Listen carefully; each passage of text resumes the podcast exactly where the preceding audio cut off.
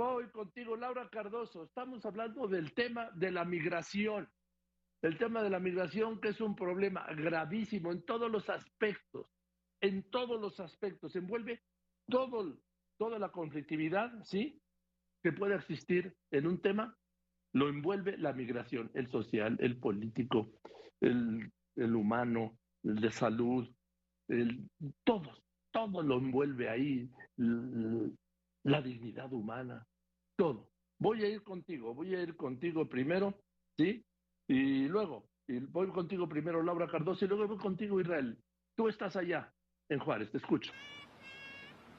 ¿Qué tal, Joaquín? Buenas tardes. Como puedes ver, este es el escenario que están viviendo los venezolanos y otros migrantes que han llegado a este punto fronterizo. Estamos en Ciudad Juárez, en el puente Santa Fe, hacia nuestra izquierda ya está El Paso, Texas. Joaquín, hay una gran manta a un, al lado derecho mío que Dios, que dice, Dios bendiga a los Estados Unidos, tengan piedad de nosotros. Y sí que necesitan piedad, Joaquín, porque aquí, como tú bien los decías, se vulneran todos los derechos humanos de los migrantes. Es una pequeña Venezuela donde ya tenemos aquí clavada una hasta bandera, donde ondea la bandera de Venezuela. Joaquín, el frío, te preguntarás por qué tengo chamarra. Es que el viento es muy frío. Esta madrugada estábamos en este punto a un grados y sigue el frío y va a continuar. Joaquín, preparamos una pieza, vamos a verla.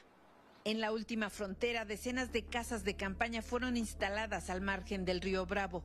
En estos días, el río es benévolo, dócil con sus huéspedes. No así los vigilantes gringos que día y noche vigilan que nadie traspase su frontera. El polvoriento escenario del puente Santa Fe en Ciudad Juárez contrasta con los relucientes edificios que se asoman del lado del Paso, Texas. Una gran bandera de Venezuela ha sido clavada en la tierra mexicana, la que sí los recibe, pero donde solo las organizaciones civiles les ayudan.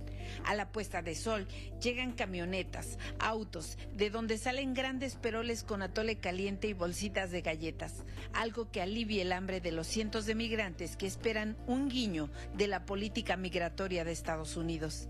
Están a su suerte, sin nada, buscando pesos, solo para pasar el día. En su mayoría son hombres y con la misma característica, jóvenes buscando un mejor futuro. No, ahorita no tengo donde dormir, ahorita me estoy quedando por allá debajo de una escalera con, con una sábana porque no he cuadrado todavía carpa por acá pero también vienen mujeres solas que por su condición de género son aún más vulnerables. Yo digo que es más fuerte, o sea, para todos, pero un poquito más para las mujeres, porque imagínense uno andar este, en todo esto, uno le baja la menstruación, de repente el hombre es más fácil para hacer sus necesidades, uno no, siempre tienes que buscar un huequito donde no te vean.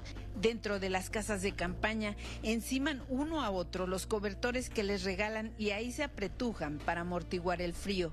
El día que nosotros llegamos nos tocó quedarnos allá arriba un buen rato para poder asegurar la carpa porque decían que hacía mucho frío. Bueno, no decían, hace mucho frío y pues obviamente no queríamos dormir hacia la intemperie. Y de esta línea no se van a mover porque en su tierra no hay una sola esperanza. No, en Venezuela no tengo futuro, no. En Venezuela no hay trabajo, no hay comida, no hay nada. En las imágenes, Alberto Muñoz, Laura Cardoso Tierra, enviados especiales, Fórmula Noticias.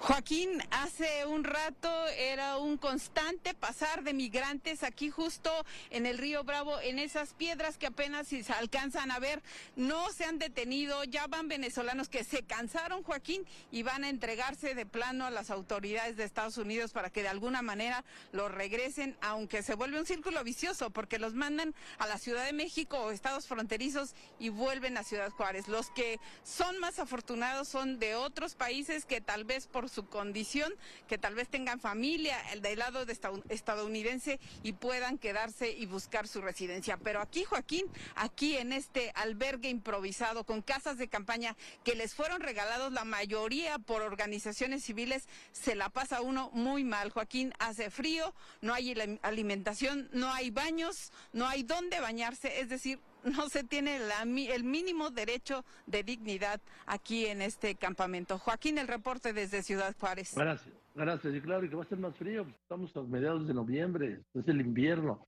En fin, gracias, Laura. Y voy contigo, Israel David, tú estás en Oaxaca, porque el problema es a nivel nacional, en lo que se refiere a la entrada por Chiapas. el traslado inhumano por el, por el territorio nacional y el destino en estos campamentos, entre comillas, donde lo único que tienen es una manta, una manta sobre la cabeza. Ni baño, ni comida, ni alimento, nada. Abandonados en donde la dignidad no existe y nadie se las garantiza.